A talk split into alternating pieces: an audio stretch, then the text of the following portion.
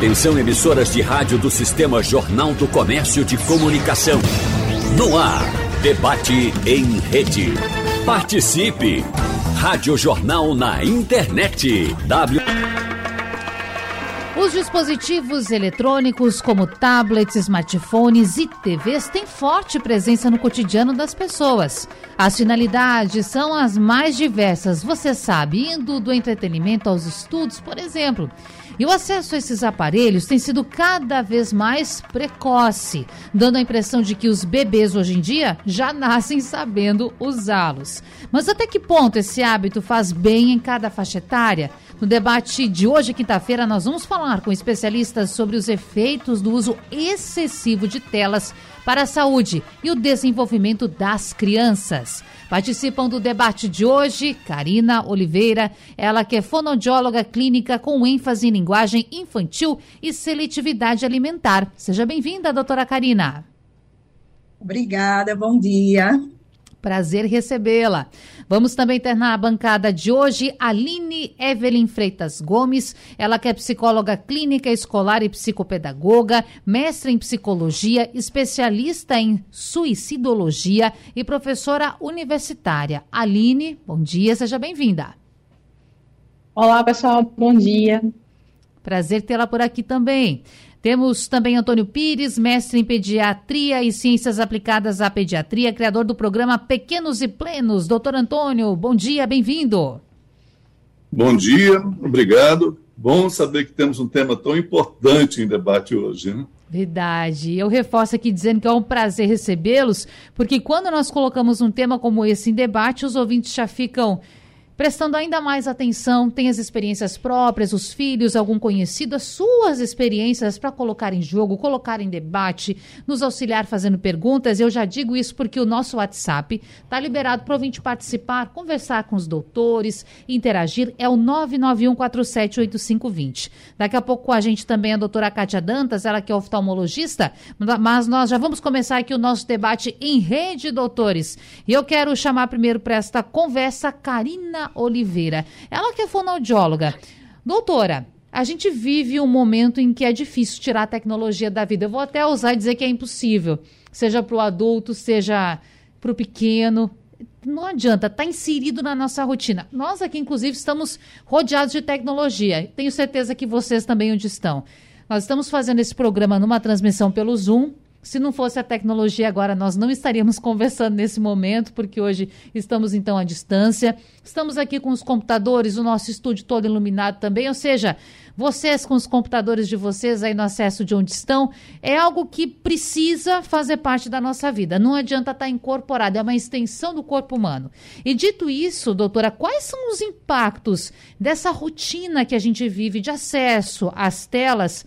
Inclusive na nossa fala, pode ter algum prejuízo para os relacionamentos? Pode, pode sim. A gente observa, os estudos têm mostrado, tá, que a exposição precoce, intensa às telas, está diretamente associado a atraso na fala, na linguagem, na interação social. Então, é importante, né, desmistificar isso. Eu escuto muito dos pais em consultório. Ah, mas eu estimulo a fala do meu filho, ele assiste muito desenho educativo. A fala e a linguagem, elas só se desenvolvem através da interação com o outro, tá? E isso a gente precisa orientar. E é muito importante, a gente está vindo de um processo de pandemia, isso todo mundo sabe, em que as crianças, assim como os adultos, ficaram muito tempo em casa. E eu ouso até aqui dizer, pessoal, que as crianças elas estão dentro de um grupo, de uma parcela da sociedade que ficaram mais tempo restritas ao convívio social, porque as escolas demoraram a retomar as atividades. E aí, doutora Aline Evelyn Freitas Gomes, a senhora que é psicóloga clínica, escolar também psicopedagoga, Quais os impactos também que a gente pode falar da pandemia nesse tipo de visão ou de relação melhor com a tecnologia? A pandemia também estreitou um pouco dos laços dos pequenos com as telas e essa superexposição? Sim, a pandemia ela foi um, um evento né, que trouxe para essa relação com a tecnologia um novo modus operandi né, para a infância e para a idade adulta.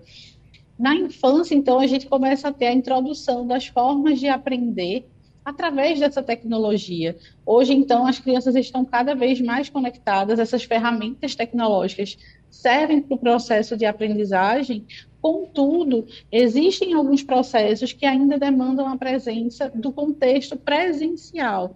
E por isso, né, nós percebemos que crianças em fase de alfabetização, as crianças no período da primeira infância acabaram sendo muito expostas durante a pandemia, né, um tempo desnecessário, um tempo maior do que o normal né, do que deveria ser né, acessado durante esse período. E essas crianças acabaram, portanto, tendo uma relação com a tela que foi prejudicial ao processo de aprendizagem. E aí, doutores, eu estou aqui, já come começamos esse nosso bate-papo, esse debate nessa manhã, estou ouvindo vocês e já quero chamar o doutor Antônio Pires para a roda e contar aqui uma experiência, porque no último domingo, aniversário do Recife de Olinda, é, fui até o Marco Zero acompanhar uma apresentação, um espetáculo do Boi Voador, que estava belíssimo, muitas pessoas, adultos, crianças, e aí despertou minha atenção, doutor Antônio, o seguinte, é, a gente sabe que às vezes criança é impaciente, ficar uma hora e meia participando ali, assistindo, até a hora que o boi vai voar, de fato, pode criar uma certa, uma certa impaciência nas crianças. Bom, dito isso, fiquei impressionada com algumas crianças que estavam próximas ali é, do ponto onde nós estávamos no Marco Zero, porque durante todo o tempo a criança ficava assistindo vídeos do YouTube no celular praticamente não prestava atenção em nada do que estava acontecendo, fosse no figurino, na música ou mesmo no colorido do boi voador. E dito isso, doutor Antônio, eu lhe pergunto: Hoje, o celular, o tablet, essa ferramenta que a criança tem, a visão dos olhos, a gente pode considerar como uma nova chupeta? Porque muitas vezes parece que vem apenas para acalmar no momento a criança, não é? Bem, é, eu tenho um, um, um, depoimento muito mais alarmante hum. e muito mais assim para uma calamidade né, em relação a isso. Porque Hoje, eu considero que quando se fala ainda em defesa de algum tipo de tela, acho que até mesmo em situação de ensino, grande parte disso vem por conta da propaganda, dos benefícios, né, que isso vai atender a indústria, o fabricante, mas, de fato, de fato, o que a criança precisa no início da vida é de experiências e não de estímulo visual. E eu atendo né, é, crianças há 40 anos e venho testemunhando as mudanças dos últimos anos, e é uma coisa extremamente preocupante, porque hoje, no mundo inteiro, nós temos um, um trabalho muito voltado para os primeiros mil dias, né? que é aquele período da gestação, primeiro ano de vida, segundo ano de vida, que é quando nós sabemos que tem a grande formação das sinapses cerebrais e a maior parte do desenvolvimento cerebral. E nós sabemos que nesse período da vida, qualquer tela, por mínima que seja, ela é prejudicial. Eu diria que é um processo que, no, momento em que ela é posta para a criança, você está criando ali uma pausa, um momento em que ela está deixando de ser estimulada para, eu diria, para entrar no processo de emburrecimento, de falta de estímulos. Então, de qualquer maneira, é prejudicial. E ao longo da vida, mesmo para adulto, é prejudicial embora o adulto já tenha o arbítrio. A questão é com a criança que não tem esse poder de escolha claro. e que nós somos responsáveis e não agimos da maneira como deveríamos agir, ou seja, nós nos omitimos, nos omitimos diante da responsabilidade de gerir né, a, a, o tempo, né, a presença da tela na vida da criança. O senhor utilizou o termo gerir, fazer esse gerenciamento. Bom, então quer dizer que a gente pode, de certa forma, fazer essa inclusão das telas no dia a dia da criança, ou é melhor, se possível, se conseguir, evitar até uma faixa etária? O que o senhor orienta aos pacientes, aos pais que lhe procuram? Tem uma idade em que, a partir dessa faixa etária, pode sim ser inserida a tela? O que, que o senhor recomenda? Bem, é, hoje a partir dos resultados dos estudos mais, mais recentes, as medidas de restrição já são mais severas do que eu tinha há três ou quatro anos atrás. Antes, nós tínhamos uma preocupação com a ausência total de tela até os dois anos e depois aumentar em pequenas frações. A orientação mais nova é para que a gente evite completamente a tela, se possível, até os seis anos de idade. Seis anos. Até os seis anos.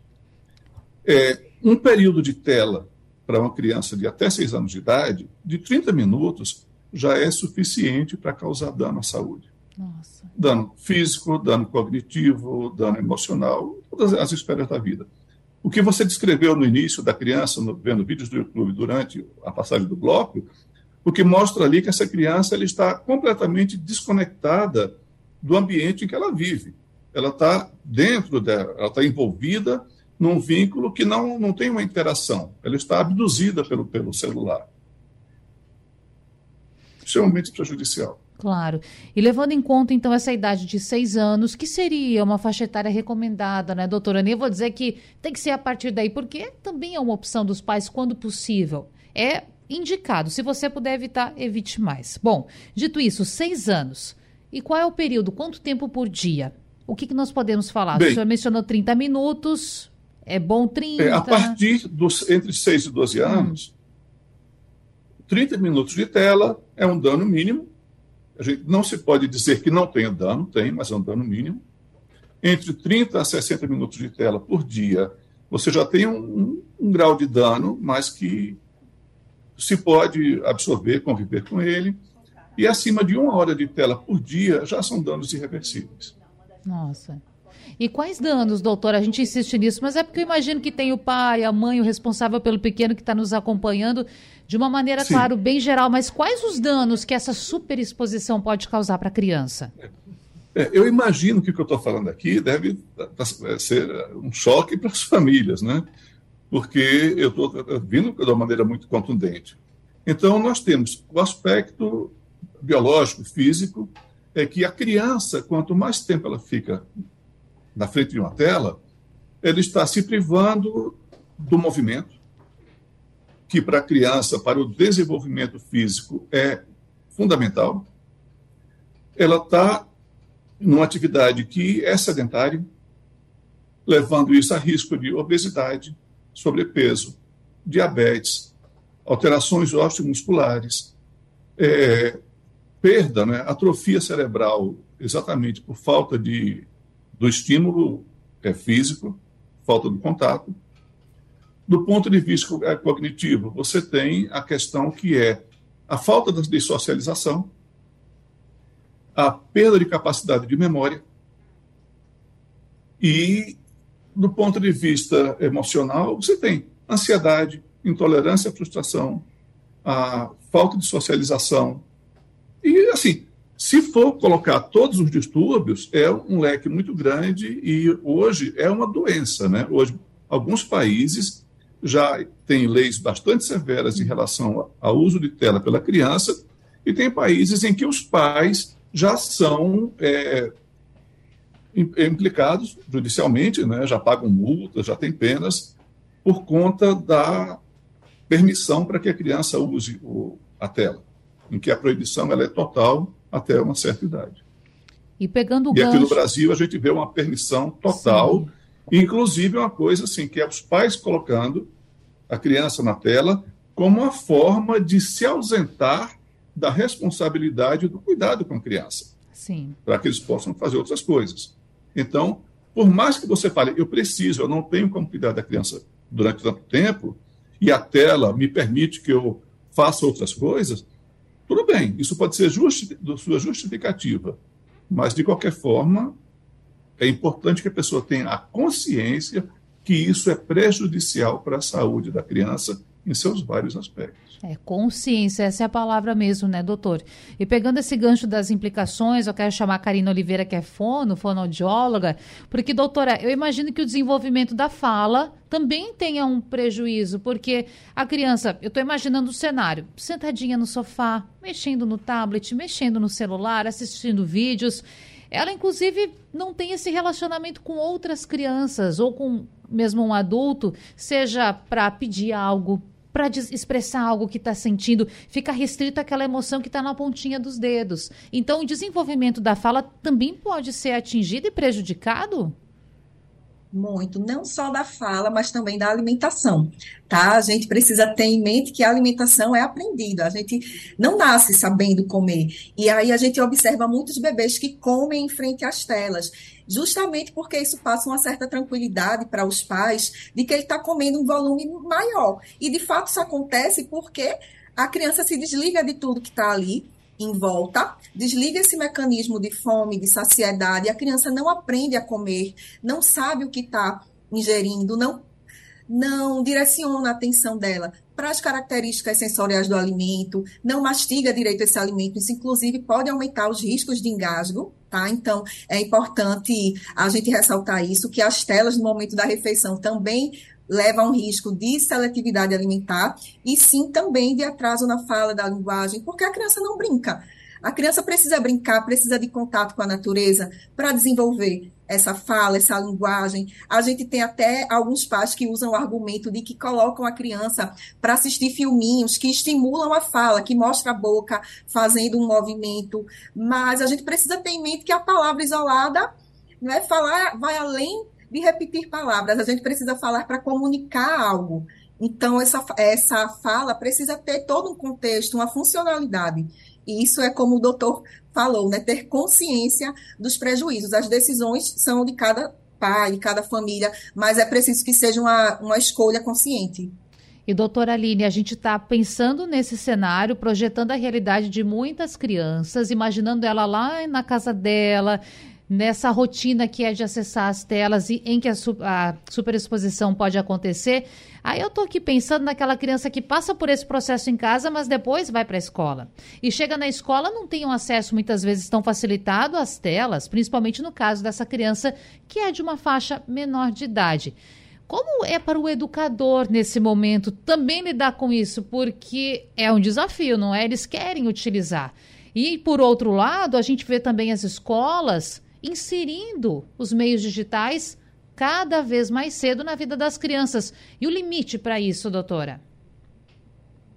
Sim, é muito interessante que a gente possa refletir sobre esse papel né, das mídias no âmbito da educação, uma vez que a criança ela chega para o ambiente escolar na expectativa de ter esse tipo de resposta de prazer rápido que ela tem quando ela está usando o celular.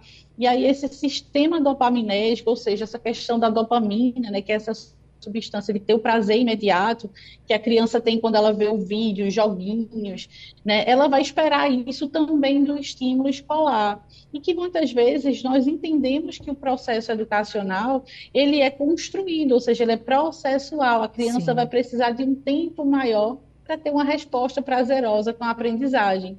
E aí passa a ser uma competição até desleal, né? A escola competir com a tecnologia, uma vez que a escola ela não traz aos olhos da criança a mesma gratificação né, que o celular pode trazer naquele momento. E muitas vezes algumas crianças já chegam na escola com sinais de abstinência tecnológica, né? Ou seja, de uhum. dependência tecnológica. E elas buscam meios né, de durante o dia, né, durante o período da aula, fazer uso dessa tecnologia. Mas a gente gosta de lembrar que o uso do celular, por exemplo, no ambiente escolar, ele é proibido. Hum. Né? Essa tecnologia ela só deve ser inserida né, quando a escola oferece uma atividade de cunho pedagógico, né, e isso vai ser projetado dentro de um tempo limite, dentro de uma proposta pedagógica oportuna. E esse período né, que o nosso pediatra falou, né, de zero a dois anos, né, o período das idades iniciais, jamais a instituição escolar oferta o estímulo tecnológico, porque a gente já entende que ela causa vários prejuízos, né, como déficit de atenção, atraso cognitivo, distúrbio de aprendizagem, a criança fica mais impulsiva, né, mais reativa, até um pouco mais agressiva, não consegue regular essas emoções dentro do ambiente escolar. Então, a gente precisa entender em que faixa etária inserir nessa tecnologia e a melhor forma de fazer isso é trabalhar em prol da educação. Agora com a presença, além de Karina Oliveira, Aline Evelyn, Antônio Pires, de Kátia Dantas. Ela que é médica oftalmologista com ênfase em oftalmologia pediátrica e estrabismo. Doutora Kátia, bom dia, seja bem-vinda ao nosso debate. Bom dia, bom, obrigado pela participação. Nós que agradecemos. Bom, e enquanto estávamos lá aguardando, estávamos, estávamos aqui no Esquenta, não é, doutores? Já falando a respeito desse assunto, conseguimos conversar um tanto, inclusive a respeito dos impactos dessa superexposição às telas, em especial na vida das crianças. E não falamos uhum. a respeito da visão, porque, claro, estávamos aqui esperando. E já quero saber, então, de início, como fica essa questão dos olhos, a visão dos pequenos com a superexposição às telas? É, a gente hoje tem orientado quanto menos exposição a telas, principalmente aquelas telas de perto, o celular e o tablet.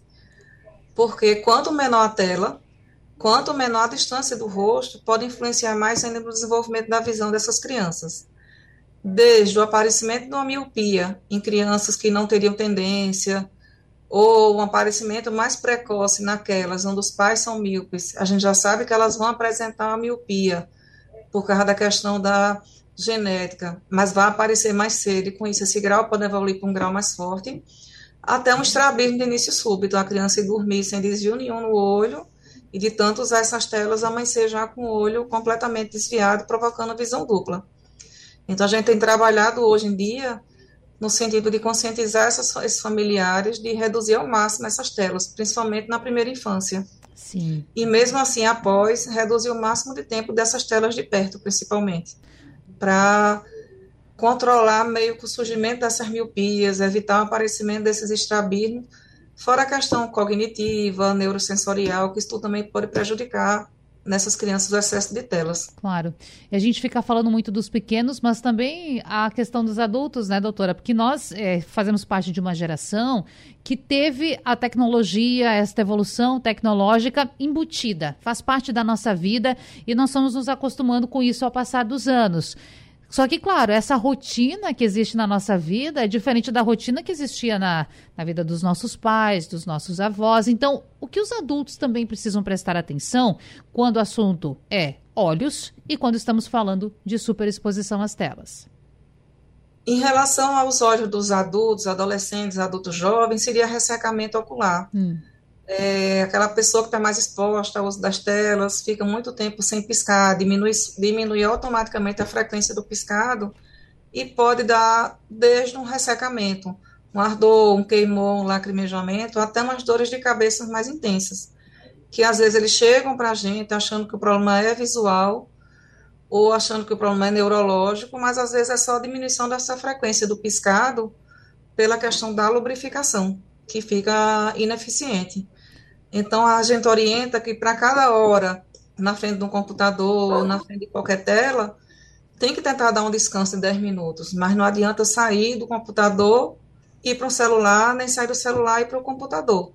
Seria realmente fechar esses olhos, tentar imaginar como se você estivesse olhando para a linha do horizonte, olhar um edifício, alguma coisa mais distante de você, e lembrar sempre de piscar esse olho, para poder tentar relaxar essa musculatura intraocular e diminuir esse espasmo nessa musculatura do olho, provocando esses outros efeitos. Certo. Então, a cada hora, tentar descansar 10 minutos. Esse relaxamento para os olhos, não é? A gente, quando faz esse movimento Isso. de fechar os olhos, vem até uma tranquilidade, porque de fato precisamos. Nós temos aqui, doutores, uhum. algumas questões de ouvintes. Tem um ouvinte está identificado aqui para a gente com a sigla JAN. Eu vou trazer a, a questão dele no ar, porque ele fala assim: o que fazer com crianças de dois anos para impedir que utilizem o celular. A visão está ficando embaçada. Bom, e aí tem toda uma questão de mesmo do trato de casa, do pai, da mãe, do responsável por essa criança. Bom, dois aninhos, mas a gente sabe que acontece e às vezes é difícil evitar. O que fazer, doutor Antônio? Bem, a, a orientação é, que se dá é que de não proporcionar a oportunidade para a criança. Então, é, a criança sente falta daquilo que ela está vendo. E muitas vezes você pode falar: não, nós não vamos usar TVs em casa, é, é uma decisão familiar, ou então não vamos permitir que a criança tenha acesso ao celular, ou então nós não vamos usar o celular em casa, porque a questão passa pelo adulto. Não é o adulto que vai falar para a criança o que ela deve fazer ou não, se o adulto não dá o exemplo. Então, eu chego do trabalho em casa, né? E em lugar de eu ficar com a família, de eu interagir socialmente com a família, eu vou para o celular ou eu vou para a TV. Então, é isso que essa criança está aprendendo e espelhando. E se essa criança ela está alienada, está abandonada dentro de casa, porque as outras pessoas da família estão na frente de uma tela, muitas vezes o que sobra para ela é a tela também.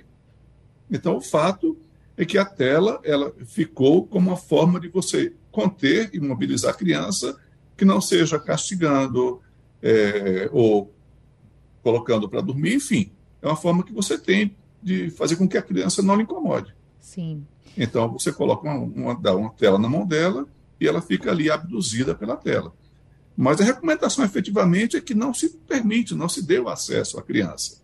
Tem coisas muito, extremamente prejudiciais. Por exemplo, a criança é, ir para o computador, ir para um videogame, coisas assim, por exemplo, antes de ir para a escola. Ela já sai para a escola pilhada. Sim. Ela já vai sair transtornada para a escola. Uma outra situação, que é a criança que tem a tela dentro do quarto, que a tela vai interferir no sono, você não tem um controle sobre o conteúdo que essa criança tá, tem acesso, e nem sobre o tempo de uso que ela tem, certo? É, o uso durante as refeições, que como a Karina e a Aline estavam falando, né? As crianças elas estão sofrendo por um processo de perda da autorregulação em relação à alimentação, em relação a comportamento e uma coisa muito importante, né, que a criança, ela na tela, ela deixa de fazer xixi, ela, tem, ela prende, ela deixa de ir ao banheiro, ela deixa de se alimentar, ou então ela come sem ter nenhuma atenção pelo que ela está comendo. Ela fica distraída. E um cérebro distraído é um cérebro que não está aberto para o aprendizado. Sim. Então, os danos são, são muito diversos. E, doutora Aline, eu fico aqui pensando naquela criança que já está exposta, que esse processo não foi feito, não foi respeitado, que a criança está já com a tela na mão, está fazendo uso e, de certa forma, sente até necessidade dessa ferramenta no seu dia a dia. A conexão caiu, eu acho. Eita. Tá nos ouvindo, doutora Aline? Correndo. Ah, então tá certo. Sim. Bom, seguimos. Sim, tô ouvindo. E aí Tá. a gente, muitas vezes, quando precisa fazer uma mudança de rotina, faz a compensação.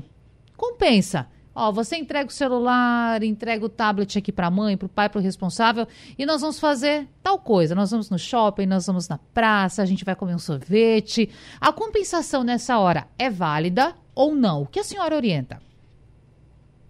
Veja, o ambiente familiar e esse ambiente social da criança vai ser importante que ele tenha estímulos necessários para se contrapor ao uso do celular.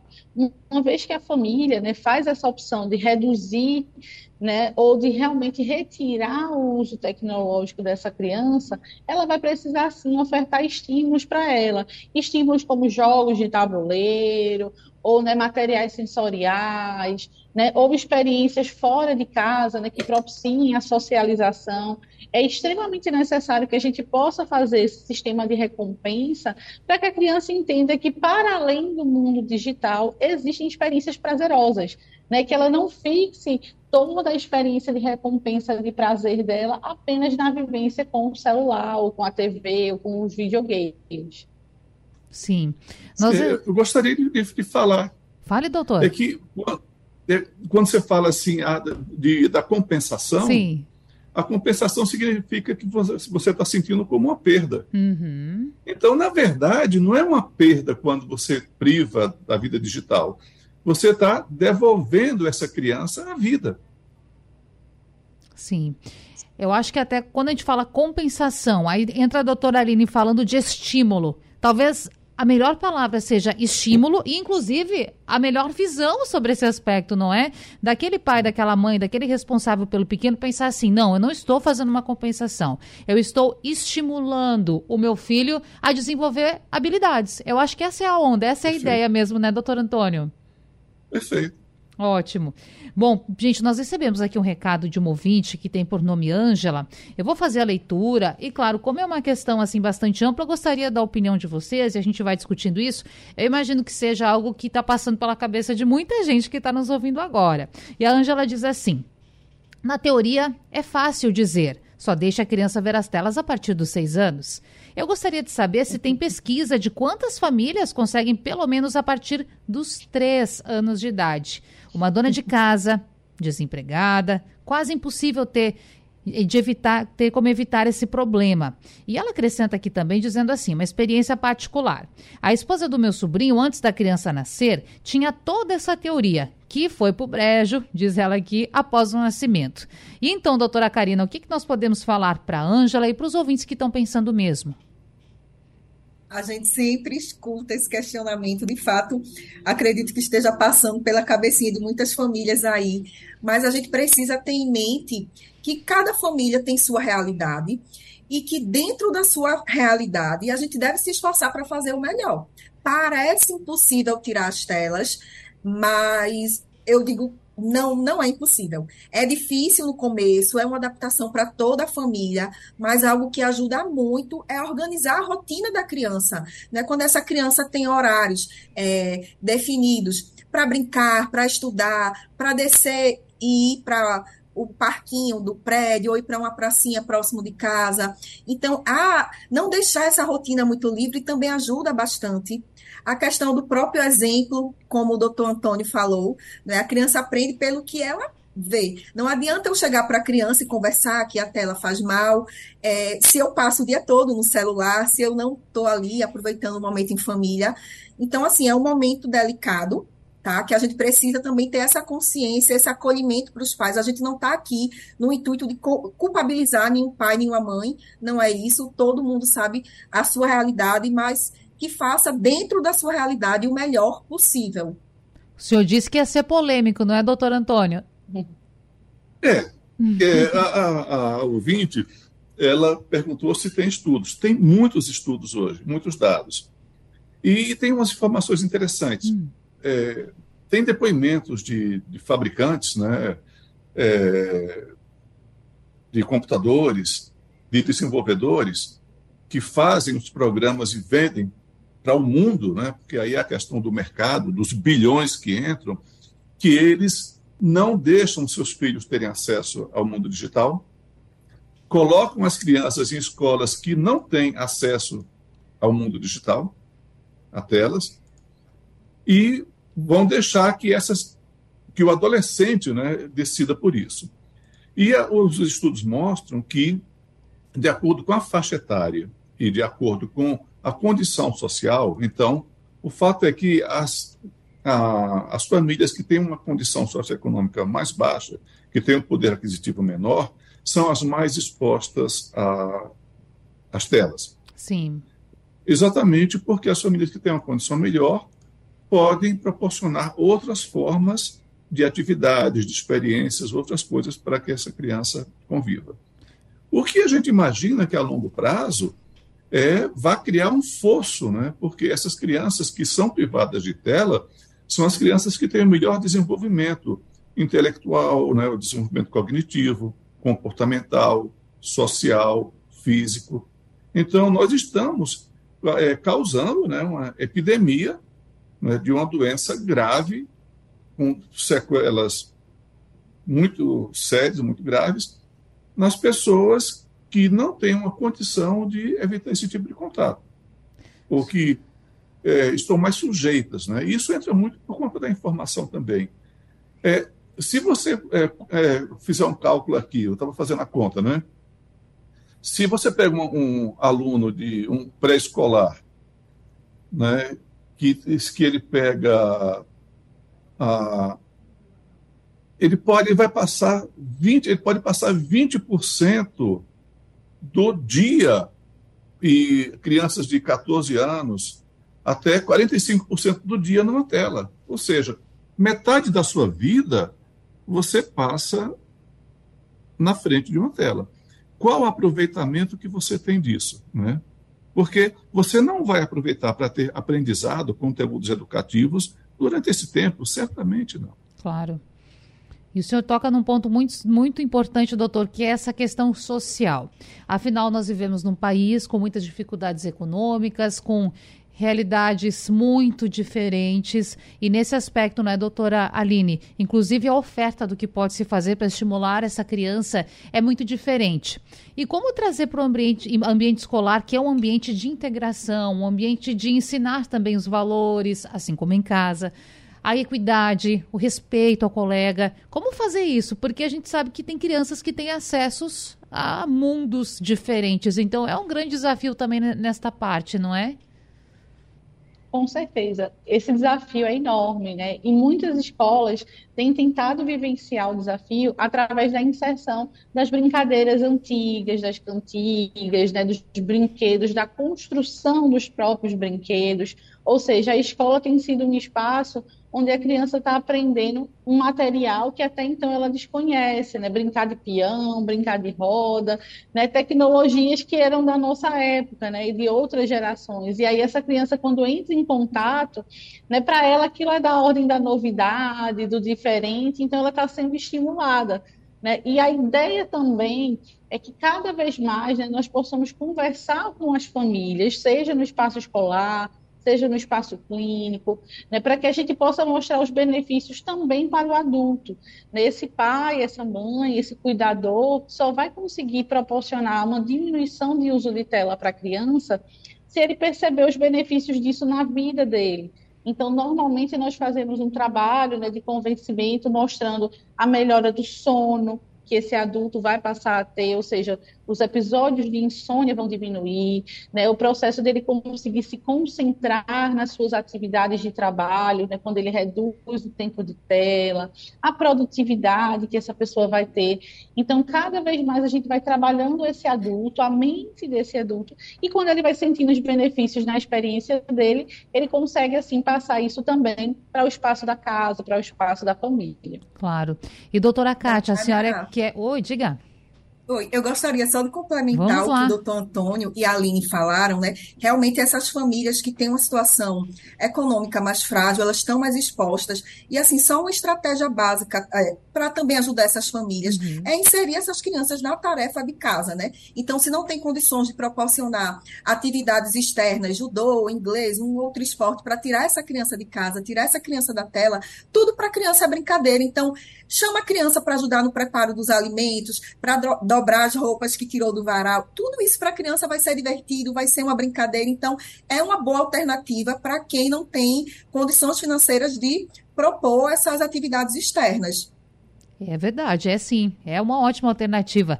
E doutora Kátia Dantas, você que é oftalmologista, estava aqui pensando na, naquela criança que já está super exposta. Porque, e, é importante a gente falar também que quando diz super exposta é o extremo, não é? Já passou até uhum. de, um, de um limite, enfim, que eu nem sei se a gente pode dizer que é aceitável, porque deveria, deveria ser evitado. Mas, dito isso, quais são os sinais para os pais de que aquela criança precisa ir ao oftalmologista? Aliás, tem uma regularidade com a qual os pequenos devem procurar esse profissional? E Mas quando eu falo de sinais, eu, que, eu quero dizer o seguinte: Quais são as reclamações mais frequentes da criança que já está sentindo os efeitos dessa superexposição? Às vezes as crianças nem sentem nada, hum. elas não sabem nem verbalizar que estão sentindo dificuldade. O pai leva numa consulta de rotina, às vezes a gente já identifica que tem algum grau de óculos, alguma coisa. Quando você identifica o problema, aí você vai questionar os pais sobre como é que está o desenvolvimento dessa criança na escola, como é que está a questão da letra, o tipo de letra que ele apresenta, a questão da leitura, se é uma leitura contínua, se não é, aí eles começam a relatar as dificuldades que a gente identifica pela falta do óculos. Às vezes, porque na maioria das vezes eles já chegam necessitando de algum óculos. Ou às vezes realmente chega com um desvio. Eu tenho um paciente que ele ficava trancado a madrugada toda no quarto, dentro do guarda-roupa, porque a mãe não percebia que ele estava com a luz acesa por debaixo da porta então ele se trancava no guarda-roupa e passava a madrugada no celular. E de repente chegou de uma hora para outra com desvio no olho. Sim. Então, assim, foi um paciente que a gente teve que é, operar, porque não teve como solucionar, não adiantou suspender a tela, não adiantou fazer uso de colírio, de nada, que não teve reversão desse quadro. Então, uma coisa que eu oriento também aos pais: oito da noite, hum. recolhe o celular. Se você quer que seu filho vá dormir às 10, às 8 recolhe tudo, desliga as telas para poder ir relaxando e desacelerando o dia a dia. Ah, mas meu filho não tem como controlar. Pega o celular, coloca dentro da frente do travesseiro dos pais, porque eles não vão lá de madrugada pegar roubado dentro da frente do travesseiro. Porque às vezes não adianta desligar o Wi-Fi, não adianta fazer nada, que eles não obedecem, eles não simplesmente não respeitam. Então, aqueles pais que não têm condições de bloquear, de tirar o acesso dos filhos, eu vou dando essas dicas mais extremas claro. para chegar a um ponto de ver se, o que é que se controla, porque realmente, como já foi falado, quem tem que partir o controle dos pais, não adianta tentar fazer com que esse adolescente ou essa criança tenha a compreensão de que se ali está fazendo mal a ela, ela nunca vai achar que está fazendo mal. Mas cabe a gente a tentar orientar, bloquear e tentar cortar esse acesso mesmo, né? Que seja levar o celular quando for trabalhar de manhã para o trabalho e só entregar essa criança à tarde quando chegar e permitir aquele tempo só de meia hora. Se a criança fica em casa sozinha, não tem quem controle, eu chego até esse ponto de orientação. De quem é o celular? É da criança. Então ela não tem responsabilidade. Você toma o celular dela, leva para o seu trabalho, quando você chegar à noite, você devolve esse celular e vai orientar até que ela tenha condições de ter essa, esse discernimento. Porque realmente é complicado, muito é. complicado nos dias de hoje. E aí tem a questão do exemplo, porque o adulto muitas vezes também fica mexendo no celular, ou assistindo Isso. televisão, ou no tablet, no computador até tarde. Vou fazer meia culpa é. aqui porque eu sou uma dessas. Às vezes a gente entra qualquer mensagem, já fica de olho, já quer saber o que está acontecendo, dá aquela espiadinha numa rede social porque não quer perder nada. Então, também é um, um trabalho voltado aos pais dessa criança, não é, doutora? Para que os pais, os adultos também entendam. Esse, esse padrão que a senhora colocou de duas horas entre largar o aparelho e deitar, é, é mais ou menos o que deve ser seguido pelo adulto também? Por qualquer pessoa, para você hum. tentar desacelerar do dia a dia desacelerar o raciocínio, o pensamento. Ah, não, mas eu estou tranquila, estou calma. Não está. A luz está lhe estimulando, as outras coisas que você vai fazendo todas estão lhe estimulando e você não consegue relaxar. A questão da produção da melatonina, que você tem que bloquear a luz para poder ter uma produção adequada para induzir esse sono. Não vai ser um sono de qualidade, porque ele já vai conseguir dormir quando estiver exausto mesmo. Então, assim, vai dormir muito tarde, com essa cabeça meio acelerada, e não vai ser um sono de qualidade para no outro dia enfrentar o dia de trabalho, enfrentar o dia de estudo. Então, o sono de qualidade também faz, é importante nessa questão da criança, do adolescente e do adulto. se você cortar todas as telas de uma maneira geral, não, não falo nem só de celular e de Sim. tablet, mas a própria televisão, uhum. você cortando isso umas duas horas antes de dormir, você já consegue que essa pessoa já tem uma qualidade de sono bem melhor do que aqueles que ficam expostos assim até a hora de, de apagar mesmo a televisão ligada. É aquele famoso sono reparador, não é? Que todos nós é. precisamos para de fato passar bem a semana e começar bem o nosso próximo dia. Tirando suas dúvidas e ajudando, inclusive, nesse processo que é de educar uma pessoa. Que chance que o ser humano tem, não é? De educar uma pessoa, de fazer diferente, de ensiná-lo. E nesse sentido, doutores, eu preciso dizer que o nosso debate está indo para o seu encerramento. Foi um tempo muito prazeroso, muito útil, precioso junto de vocês. Eu tenho certeza que para o nosso ouvinte também. E eu quero chamar então Karina Oliveira para fazer essa despedida. E, doutora, dentro do possível, deixar uma sugestão, uma dica para aquele pai que nos acompanhou quando o assunto é superexposição às telas, por gentileza. Muito obrigada, foi muito bom participar aqui com vocês, aprendi muito. E, mais uma vez, reforçar a questão de fazer o seu melhor tá? Não adianta você comparar sua realidade com a do outro. Dentro da sua, do, da sua realidade, faça o seu melhor. Se puder, evite, tá? O máximo possível. Deixe para oferecer realmente naquele momento que não tem alternativa. Eu sempre oriento os pais do consultório, né? Se tiver que oferecer, né? Se não tiver alternativa, celular e tablet de forma alguma, a televisão pela distância, permite que você consiga monitorar pelo menos o que a criança está vendo, você consegue interagir com ela sobre o que está passando ali, mas lembrando que, se puder não ofertar, melhor. Doutora Kátia Dantas, médico oftalmologista, obrigada também por participar desse debate com a gente. E, se possível, uma sugestão aí para os pais que nos acompanharam também. Concordo com o que Karina falou em relação à TV, porque na TV a criança pelo menos não está focada só na televisão. Você não vai deixar ela amarrada ali no cadeirão, você não vai deixar a criança presa no sofá. Você vai disponibilizar outras atividades para ela fazer junto com essa TV. Ele não pode ficar ali parado na inércia da televisão. E também nunca esperar que a criança venha ter alguma queixa para poder fazer a avaliação oftalmológica procurar o mais cedo possível levar para a gente sempre avaliar e poder orientar isso no dia a dia do consultório. Claro. Que eu repito isso para quase todos os pacientes que chegam no consultório, todas as orientações que a gente está dando aqui, Isso aí é o beabá da gente hoje no dia a dia de consultório para todas essas mães e pais, que chegam todos desesperados. É, e é muito importante evitar esse desespero, né, doutora? Buscar o quanto antes, inclusive orientação de outros profissionais, como, por exemplo, os doutores que estão com a gente hoje, para não chegar a esse ponto tão crítico como a senhora colocou para a gente, né? Isso, e as escolas também tentar evitar o uso desses eletrônicos, porque também tem escola hoje que a gente sabe que eles estão migrando toda a plataforma de livro físico para a plataforma online. Então é complicado para os pais também discernirem o que é que realmente o filho está usando aquela tela, se ele está realmente estudando o assunto que a escola disponibilizou, ou se eles estão acessando as redes sociais ou outra coisa que não deveria estar tendo acesso. Sim. Então essa conscientização da escola também seria uma coisa bem importante para ajudar a gente como profissional de saúde. Já que falamos de escola, quero agradecer também a doutora Aline Evelyn Freitas Gomes, psicóloga clínica, escolar e psicopedagoga. A escola com papel fundamental, não é? E, claro, também pedir a sua sugestão aos pais. Obrigada por esse debate. Bem, a minha sugestão aos pais é que eles possam experimentar momentos de lazer, de prazer, sem o uso da tecnologia. Quando esses pais começarem a perceber em si próprios o benefício que é abrir mão da tecnologia por algumas horas, com certeza isso vai se estender para toda a família. Então, proporcionar maiores momentos de interação social na família, né, de lazer, inclusive nas pequenas atividades diárias, né, como foram comentadas aqui pelos doutores, isso é excepcional e vai fazer com que essa família como um todo fique mais saudável. Ótimo. Doutor Antônio Pires, mestre em pediatria e ciências aplicadas à pediatria, obrigada também por disponibilizar esse tempo para a gente. E para finalizarmos, então, também a sua sugestão, ou melhor, a sua orientação para o nosso ouvinte.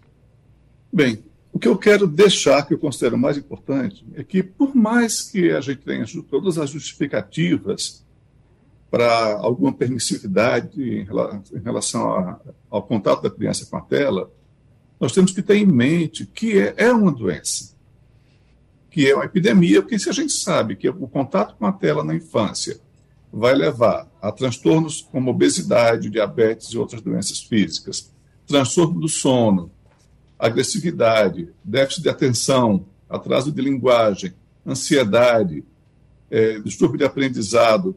Gente, isso são danos que a gente está causando para a criança e que o nosso cérebro, para se desenvolver, ele precisa de uma moderação de estímulos, precisa de presença humana, precisa de atividade física, precisa de uma boa qualidade de sono, precisa de uma, é, uma nutrição cognitiva de informação de qualidade, o que é o inverso do que as telas vão proporcionar. Então, que as famílias tenham plenamente essa consciência. Sem falar no momento de aproximação, não é, doutor? Porque como nós somos criados com uma história antes de dormir, o pai e a mãe pertinho da criança, essa construção de valores também é muito importante. Estar mais muito perto, importante. ser família, não é? Nesse momento. É, é impressionante, assim, tem um, um, um compositor hum. pernambucano, né, que ele tem uma letra de uma música que ele fala que a, a tela, né, ele fala da televisão, né, essa que substituiu, substituiu a, a lareira nos lares, ela queima o nosso cérebro, o nosso conhecimento. A, a lenha do mundo digital é o nosso cérebro, é o que ela queima. Verdade. E é uma reflexão que fica também para os públicos já na idade avançada ou público adulto. Doutores, obrigada por esse debate. Desejo um bom restinho de quinta-feira para vocês. E, claro, dizer que as portas e que as ondas sonoras aqui estão sempre abertas. Até a próxima. Obrigado. Obrigado. Até mais. Agora nós deixamos você na companhia de Vitor Tavares, com edição do meio-dia. Claro, amanhã a gente se encontra de novo por aqui, na manhã da Rádio Jornal. Até lá. Sugestão ou comentário sobre o programa que você acaba de ouvir, envie para o nosso WhatsApp 99147 8520.